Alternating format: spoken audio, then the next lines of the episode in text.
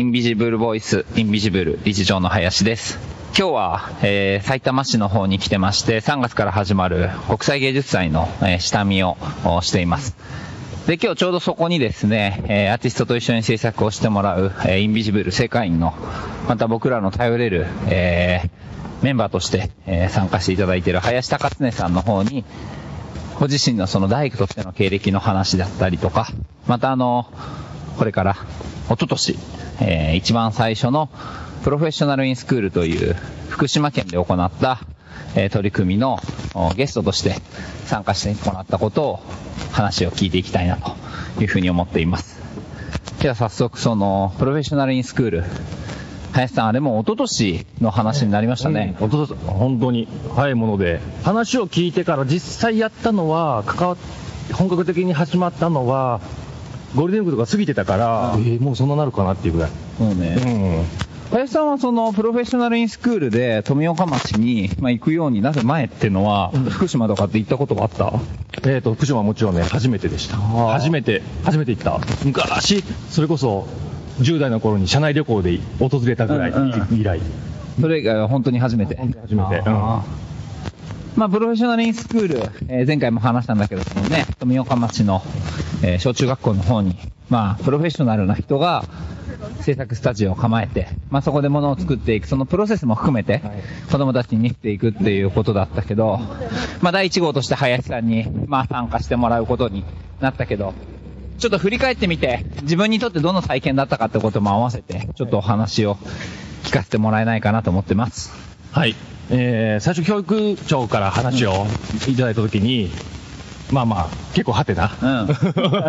でもまあ教育長からそのテーブルを作りたいという思いがあったので、うん。まあももちろんそれは作りたかったし、うん。であのやっぱり大工のことをやっぱりいろんな人に知ってもらいたいっていうので、んそれを学校の中で作業ができる。っていうのはなんかもうもうもうすごい僕もドンピシャだって、うん。ぜひぜひやらせてください。っていうのが最初のもう楽しみでしかなかった。うんうん。て感じかな最初は。うん。それが、そうだね、教育長のとこに行って、でもまあその時はまあその富岡もね、うん。まあつまりその、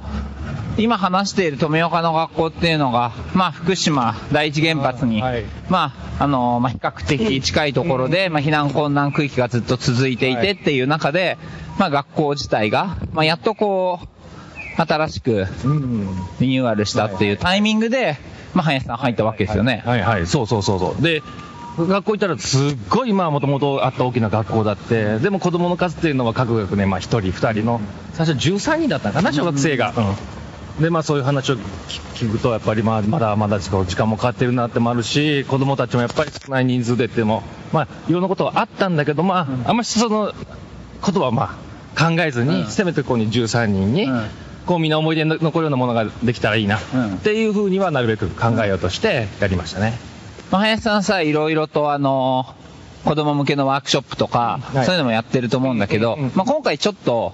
形は子供向けにやってくれっていうことでもなく、少しそのプロジェクトのフレーム自体が違ったと思うんだけど、うん。それはその、まあ、一人の作り手として、うん。クリエイターとしてそこに関わる中で、どんなうん。ものでした、ああ。あのただ単に本当にテーブルを作るだけの木工教室でもなくて、もう作ったテーブルものすごい大きくてしっかりしたものだったし、同じで言うと転校生っていう立場だかうんうんら、うん。1年生の子だったら僕も1年生の子たちと一緒のように6年生の子だったら6年生の子たちと一緒のようにそうね。うん。なんか同級生でもありつつ、まあ、プロの職人さんの、まあなんか姿を見るみたいな、うん。でもちゃんとルールとか決めたら子供たちもちゃんとそのぐらいにやってくれたから、すっごいやりやすかったし、なんかとにかくすご子供がすごかった、あうん、すごかったなって思う。やっぱりそれはワークショップやったりとか、いろんなところでやる現場と、やっぱり、雰囲気も含めて、やっぱりちょっと違うものがあった？そうですね、あの学校の中でやるっていうのが良かったと思うし、でこの時間に何かを作り上げるではなかった、まあ、月に1回で1年間ぐらいかけて、結構長いとこだったんだけども、うん。でじゃあ、ここではこれがゴールっていうわけでもなくて、ううん。んなんかそういう。やんわりとした感じも良かったし、うん。うん。うん。ワークショップやって何かっていう感じもなくて、うん。うん。自然と子供たちも来て手伝ってくれるみたいな、なるほど。うん。そういう感じがすごく良かったですね。なんかあの、俺もこう定期的に通わせてもらって見る中で、もちろん子供の変化っていうのはすごく如実に感じたし、それは本人たちがこう、身体がね、大きくなっていくっていうようなこともあるし、もちろん林さんとの関係が慣れていくってこともあると思うんだけど、翻ってみたときに林さんはこう定期的に通う中で、なんか自分にとっての何かこう、その状況から得られる、まあ、ヒントというか、何かあったりしたかな？えっとね、子供が、例えば夏休みを明けると、もう一段階成長してたりして、うん。1ヶ月に1回会うなんだけども、どんどんこう体の見た目とかじゃなくて、すごく大人になってる気がして、ど。で、なんか、後輩になると、あれもう卒業するんじゃないかっていう、なんか、あちょっと寂しさがあったり。なんかね、目に見えて子供がね、すごく1年間の成長していく姿っていうのがすごく見えたから、なんかもう本当に行くのが楽しみだって、福島に行けるのがすごい楽しみだったですね。なんかあれよね、子供の成長の速さとかさ、あれ？この子こうなってると思ってさ俺って成長してんのって。そうそうそうそうそう。全く変わってない。43歳と、約1ヶ月で成長する子供を見るとね、ちょっとびっくりする。伸びしろの違い伸びしろの差がね、うん。伸びしろないもんね、もう。子供見て頑張んなきゃ。そうそう、本当に。あれはね、結構僕も本当に勉強させてもらったっていうか、でもそのプロフェッショナルインスクールではまあその、ある、まあ子供たちとやるっていうことで、その一方で今六本木でずっと行っている、えープロジェクト、まあ紡ぐ。まあ一番最初はそれこそ林さんにも入ってもらった紡木で、その次は、えー音と書いて紡ねという形で、まあ紡ぐ〇〇みたいなほどのシリーズにも、まあいろんな形で林さんには関わってもらっているんだけど、東京の真ん中で、まああの、言ってみれば初めましての、はい。えー方々と、うん。特にまあ六本木の場合だと比較的ね、あのご年配の方も多い、はいはい。えーところで、一個のプロジェクトを作っていくっていうはい。ことに、まあチャレンジしているんだけど、林さんも一人のそのクリエイターとしてそこに関わってて、あのプロジェクト自体はどういう風に感じてる？えっとね、最初、六本木に言われた時に、これもビビったね。六本木ですかと。村人の僕が行っていいんですか？そんなとこにぐらいのイメージだった。ちなみに林さんの住んでる町の人口は何だっけ？えっとね、1400人。ビル一棟でそれ以上だと。そうそうそう、毎年満員電車乗ったあ、この電車のが多いんだろうなとか思いね。それがいきなり、え、六本木？みたいな。あのなんで最初会場行った時、うんヒルズとか、うんとか、あと見た時には、もうね、もう同じ日本でもこんなとこがありますかと。ぐらい、場所にはちょっとね、ビビった。あー。やっぱりそれは本当にもう、ある種自分の世界とは違うところでんそうそうそう。何かを作るそうそう、本当にそこに住んでる人も実は全然違う人なんじゃないかと思うぐらい、あなんかもう、ものすごい構えてね、最初の挨拶とか行ったんだけど、うん。まあでも、よく話を聞けばもうやっぱね、同じ人間だったわ、本当にみんな。うん。なんか、ばあちゃんたちも普通にいる、ばあちゃんと変わらないし、たまたまそこに住んでるだけで、すごい、それはそれで安心できてよかったあー。なんか逆に違うっていうところで身構えた分、その同じっていうところを見つけられた時の安心感もあったのかもしれないね。うん。で、向こうの人たちもそうやって同じように接してくれるし、ううん。ん。いろんな食べ物とか持ってきてくれたりとか、なんか、田舎の、仕事行ってもいつもばあちゃんがこれ食べるこれ食べるみたいな言われるもうね一緒だったその辺は。だからねすごい安心できたしあやっぱどこ行っても人は同じなんだなっていうのをねすごい感じ自分の中でやっぱその違いを超越できるっていう感覚が、まあそこで得られたっていうことの中で、まあ実際にまあプロジェクトをやってみて、はい。それはどんな手応えがあった？えっとね、あのーまあ、皆さんに内容は決めてもらったんだけど、2本の木をみんなでこう手で加工して、それを組み上げるっていう感じのものになったんだけど、うんみんなすごい手作業がやっぱ好きで、ああの仕上がりとかではなくて、みんながこう一つのところに集まって、ノコギリで木を切るとか、すごいそういうのがね、みんなすごい楽しそうにやってくれて、あうん。なんか意外とみんな物事を作った人が好きなんだなっていうのがすごくよく分かった。でもなんか考えてみたら、なんだろう、その、話をする、例えばそれ今カフェがあってさ、座って面と向かって話をするって機会はあっても、うん。そこに一つの編み物をしながら話をしているっていうのって、また多分さ、なんてつながり方というかさ、お互いの中で育まれるコミュニケーションの内容とか、うん。なん佇まいっていうのもやっぱ変わってくるのかなと思って、何かもしかしたらその、林さんにも関わってもらってる紡ぐのシリーズは、うん。何かの行為を具体的にフィジカルにしながら、こう会話をしていくっていう、一つ間にうん作るって行為があるからこそうんうん、つながるものっていうのもあるのかなって今ちょっと話聞いて思ったな。あ確かにそうでばあちゃんたちは昔はこうよくそういうはみんなが働いてるところを見てたとか、そういうとこに結構手伝いに行けたりとかしたとかなんかみんなそういうやっぱり経験が昔あったみたいででなんかそれを懐かしんでくれた感じもするし、でも若い人たちは若い人たちで、別にやった経験があるないではなくて、そういう世代間を超えた、みんなでなんか同じものを作るっていうのになんかね、すごくまとまった気がする、本当に。だから逆に言うと本当にこう利便性が高くなった時代だし、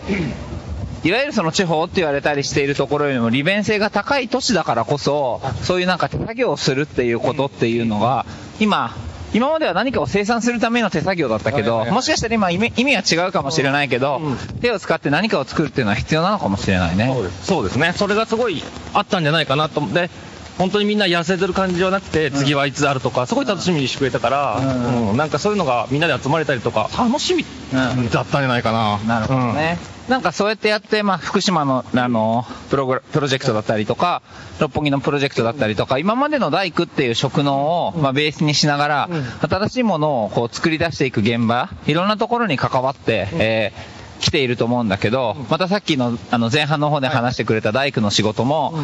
自分で例えば01から作ってきたっていう経験を何十年も重ねた上で、最近はもっと言うと 3D プリンターで作ったものを、むしろある種のコンサルタントのように入って解決していく。いろんな意味でその職能っていうところの使い方が変化してるのが林さんの、まあ、もしかしたらここしばらくのいろいろな仕事の一つの形なのかなと思うんだけど、なんかそのあたりについて自分の中でなんか感じてることとかってあったりする？いろんな人といろんなところで仕事をしてるから、まあ、もちろんいろんな考えの人もいるし、で、子供からじいちゃんばあちゃんまで、まあ、同じことで変わらせてもらっているんだけど、なんかね、意外とどっかには共通点があるんじゃないかと。なるほど。うん、うん。なんかそれを気を使ってうん、なんかを作るとか、ううん。なんかそういうところに、なんかね、まあ、僕がそこの間っていうわけではなくて、大工のうんとして、こうやったらこううまくできるよとかいう話をすると、うん。なんか本当にプロの人がいるとすごい喜んでくれるみたいに、なんか意外と世代も超えれるし、うん。今の時代でも全然いける感ああ、なるほどね。じ、うんでその新しい技術とかももちろんそうだけども、なんか割と全部含めてうまいこといける感じが、うんやりやすいというか、ううん。別に合わせてるわけではなくて、うんうん。普通のことをしてるんだけど、うん意外と合わせれるというか。でもしかしたらある種その大工さんっていう仕事の汎用性というか、うん。それは多分もちろん形にするっていう技術だけではなくて、うん。ものをどういうふうに見ていったらいいんだよっていうことがうんうんうんある時にはまあこう教育的なフィールドでそれがこうまあ役に立ったりとかはいまたある時はそのさっき言ったように作業するっていう行為を作ること自体がうん実はそのコミュニティに何か寄与することだったり実はその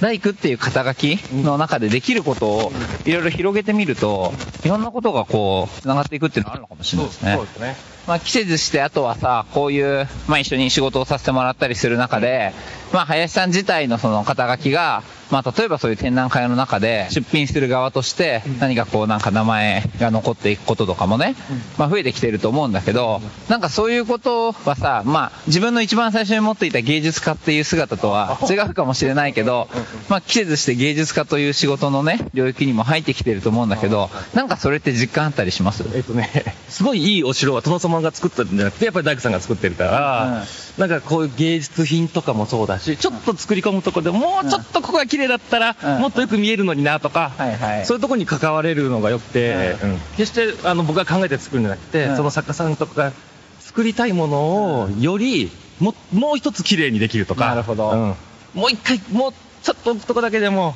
ちょっと考えて工夫したらもっと良くなるとか、なんかね、人に見てもらうようなものとかは、まあ、特にね、そういうふうに思うようになるから、なんかね、よくできて人に喜ばれると、やっぱりうん。うん。嬉しい。嬉しいというか、なるほどうん、嬉しいね。じゃあ自分の中で、まあ一つの家を建てるとか、うん空間を作るっていうことのように、うん何かこう作品を作るっていうことに対しての関わり方とか、うんその関わるこう方向性っていうのも、少しずつこう、具体的に見えるようになってきたという感じなんですかね。そう、そうですね。そうですね。だから、まあ、いろんな人がいるからね。で、今回もこのサイトも、うん。まあ、何人かの、こう、あちささんと一緒にややらせてもらうんだけど、その人と、まあ、思いが違うじゃないですか。うん。うん。そこをなるべくこっちの人にはこう近づけて、うん。こう、よりいい展示ができるとか、ううん。ん、もっとものが作れるとかいうのをね、こう、一緒にやりたいなと思ってます。まあ2020年になりまして、2020年度になりましたけど、またこれからもいろいろとお仕事を含めて、ね、プロジェクトをご一緒させていただくと思いますし、はいまたインビジブルのね、まあはい会員としても、いろいろと一緒にこの法人自体盛り上げていければなというふうに思いますので、また引き続きどうぞよろしくお願いします。こちらこそよろしくお願いします。はい、えー、そういうわけで、えー今日は林高常さんの方に、えーお話を聞いてみました。いや、本当にね、あの、大工っていう職業、その一言から見えてくるのとはまた違う、まあ、能力だったりとか、えー何をもってその大工って言うんだろうっていうことを結構考えさせてくれるような、いろいろな、えーチャレンジをしてくれる、えーまあ、僕らにとって本当に大切なパートナーで、まあ、これからもいろいろと一緒に、えプロジェクトを作っていきたいなというふうに思っています。えちなみに、え林さんの会社、さつきはい。をですね、最近ちょっとリニューアルのロゴを作って、それがそろそろお披露目されるんじゃないのかっていうのも、個人的には楽しみにしてるんで、2020年は、きっと新しい、えー林高常の、えー会社もですね、えーますます楽しみなところではございます。えーインビジブルボイス、また来週、えーお会いしましょう。インビジブル林でした。インビジブルは、まあ、随時いろいろな形で一緒に活動してくれるメンバーを募集しています。いろいろな今プロジェクトが同時並行で走っているので、まあ、そこに、スタッフとして関わる人であったり、あと NPO 法人ということで、その参助会員を広く集める中で、えー皆様からいただく金銭的な支援だけでなくて、まあ、応援だったりとか、まあ、そういうことも含めて活動を広げていくことが大切なことだと思っていますので、また関心のある方は、ぜひインビジブルのホームページにアクセスいただいて、コンタクトのところからご連絡いただければなというふうに思っています。